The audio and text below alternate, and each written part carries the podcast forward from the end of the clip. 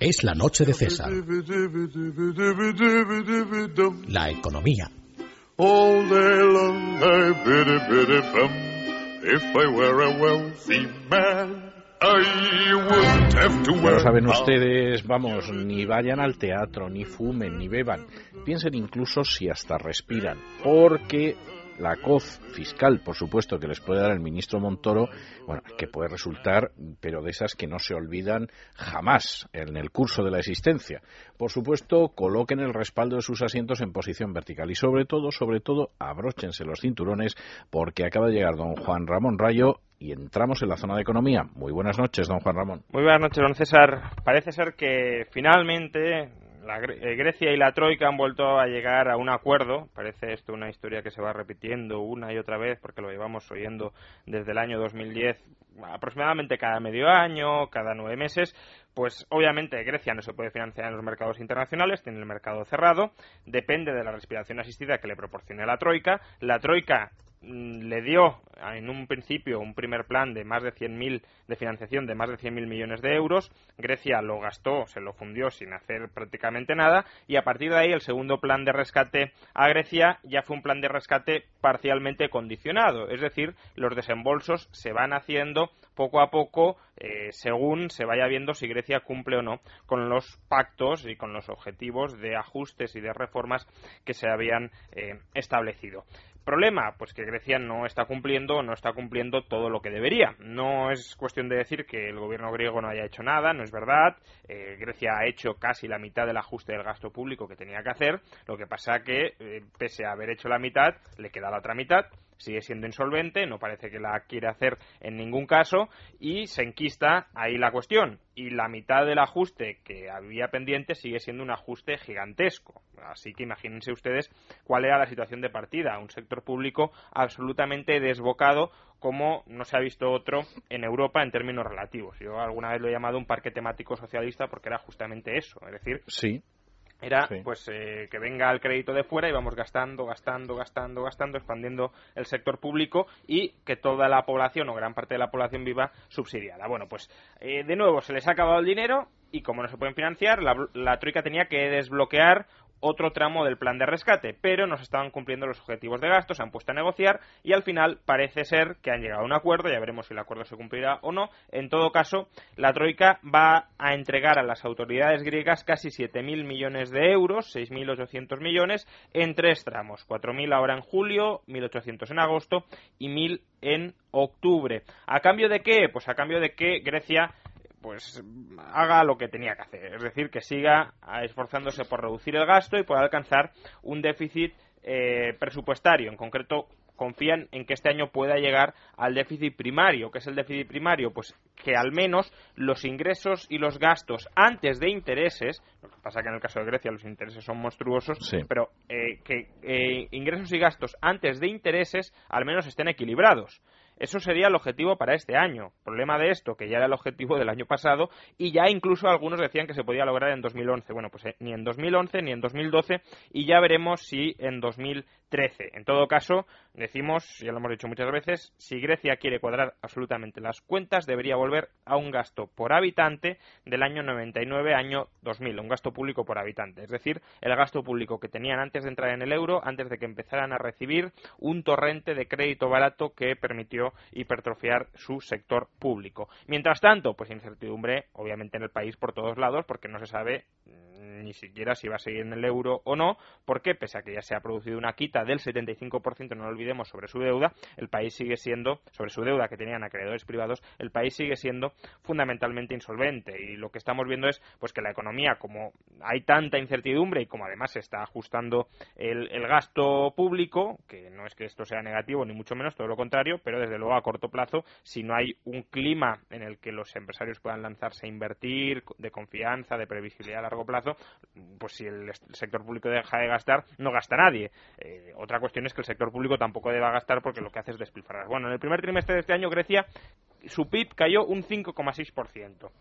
El FMI anticipa que este año solo caiga un 4,3, pero lo más sorprendente es el optimismo del FMI para el año que viene, que es que Grecia crecerá el 1,4% en 2014, es decir, el doble de lo que se espera que crezca España. Por tanto, si, si para Grecia, digamos que hay un cierto optimismo eh, que está absolutamente infundado, porque fíjense ustedes, el PIB está cayendo a plomo, el ajuste no se ha terminado de hacer, el país sigue siendo incapaz de financiarse en los mercados, ni siquiera la Troika se fía de Grecia, pues ese si, si para Grecia existe optimismo, trasladen ese mismo juicio para la situación de la economía española, es decir, optimismo infundado en Grecia que no será en, en España. Porque además, lo más gracioso del asunto es que dicen que la banca griega, las autoridades griegas y el FMI dicen, vamos, y la Troika, dicen que la banca griega ya está básicamente recapitalizada. Es decir, un país que hace nada cayó en bancarrota, que es incapaz de financiarse, que sigue teniendo un déficit público eh, brutal, una deuda pública eh, que no va a poder pagar pese a la quita del año pasado,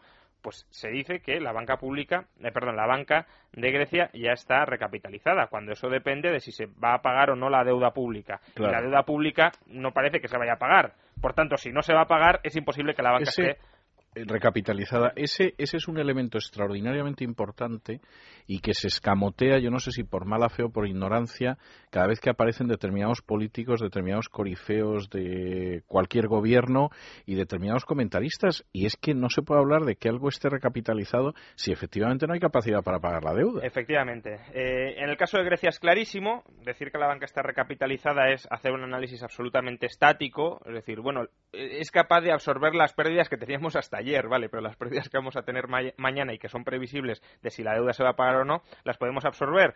Pues hombre, mientras no logremos cuadrar las cuentas, es difícil de decir. Pues bueno, si esto es así, con Grecia, imagínense que no será con España, donde los problemas no son tan sumamente graves y por tanto donde nos podemos pegar el lujo de, digamos, sacar pecho porque los, los problemas no son tan flagrantes, es decir, el agujero no es tan claro, no es tan visible como en el caso de Grecia, que es un boquete que es absolutamente innegable, pero que pese a ser absolutamente innegable, las autoridades europeas, la Troika y el gobierno griego están negando. Por tanto, si en España podemos camuflar mejor la situación que en Grecia, imagínense qué estaremos haciendo aquí.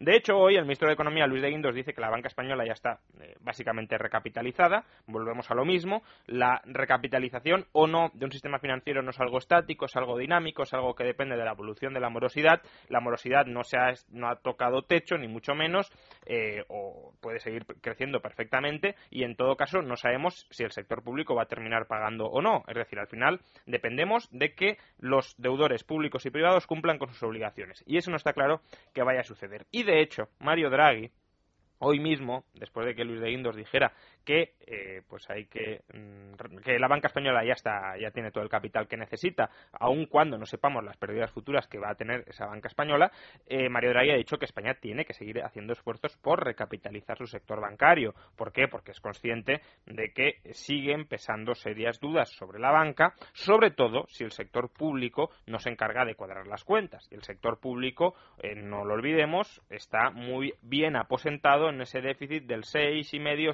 6,5-7% que es un déficit público altísimo, un déficit público peligrosísimo. Es el déficit público que más o menos tiene Grecia. Lo que pasa es que Grecia tiene bastante más deuda que nosotros. Ahora bien, si seguimos por este ritmo, vamos a alcanzar en no muchos años la deuda pública que ahora tiene Grecia. Y por tanto. ¿Quién lo duda? Y, y por tanto, si Grecia no puede pagar su deuda, no se puede financiar en el mercado, con este volumen de deuda y con este volumen de déficit, y España, si no reduce su déficit, va a terminar en tres, cuatro años con el volumen de deuda pública griego y con el déficit griego, pues imagínense si no vamos a estar en la misma situación que eh, la, economía, la lograda economía eh, griega. Por tanto, si esto es así, obviamente los bancos deberían hacer esfuerzos por recapitalizarse lo más posibles para cubrirse las espaldas en caso de que venga eh, lo peor. Más vale prevenir que lamentar. Pero el ministro de Economía parece que está muy complaciente diciendo que ya no hay ningún problema con nuestros bancos, cuando incluso recordemos el Banco de España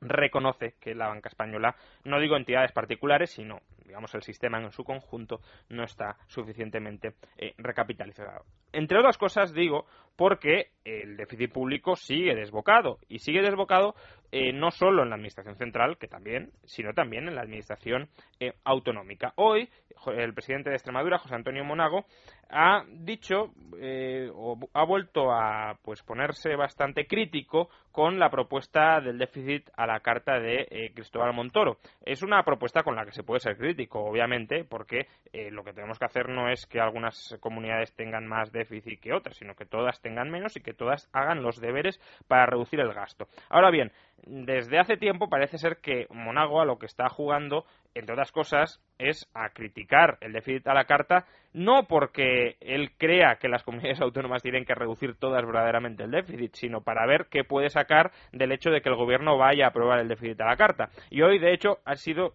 lo más explícito posible. Ha dicho que si el gobierno aprueba el déficit a la carta, eh, como va a ser así, como ha sido, de hecho, em, que él espera que se compense a Extremadura. Y no sabemos muy bien cómo se la ha de compensar. Recordemos que Extremadura ya es la segunda comunidad autónoma que más se beneficia del sistema de financiación autonómico, es decir, básicamente eh, los contribuyentes de las comunidades más ricas de España le están transfiriendo parte de su riqueza a Extremadura, Andalucía, Canarias, etcétera, para que sus administraciones y sus burocracias gasten muchísimo más de lo que deberían gastar y Pese a ello, se, ha permitido el lujo de eh, instaurar una renta básica para algunos extremeños, un bono cultural, incluso una bajada de impuestos que está bien como concepto, pero desde luego no hacerla como se ha hecho con un déficit público como el que sigue teniendo Extremadura y financiándose del resto de comunidades y sobre todo tomando otras medidas de gasto que no son bastante, demasiado eh, apropiadas. La bajada de impuestos le costó, digamos, a las arcas extremeñas 8 millones de euros, el bono cultural 20 millones. Por tanto, eh, esa es eh, la, magnitud y el alcance de la convicción de Monago de bajar impuestos. pues bueno, en esto, en estas estábamos, una administración que gasta por allí, deja de recaudar por allá y sobre todo se financia del resto de comunidades autónomas que critica que eh, se instaure el déficit a la carta, que desde luego, insisto, es algo que se puede criticar, pero no para luego reclamar que a, ti te den más fondos para poder seguir gastando más. Es decir, la austeridad no es eh, pues tratar de convencer a los demás de que estoy siendo austero, sino de verdad creer que has de serlo, dejar de gastar y no esperar que te financien tus eh, déficits desbocados. Pero obviamente, para que esto sea así, es decir, para que las administraciones autonómicas pues se crean en parte eh, o al menos digamos muestren un poco más de entusiasmo a la hora de aplicar el déficit es cierto que la Administración Central tiene que empezar a dar ejemplo. Hoy mismo lo ha dicho Soraya Sáenz de Santa María diciendo que el Gobierno Central empezará a reducir 57 organismos públicos en septiembre.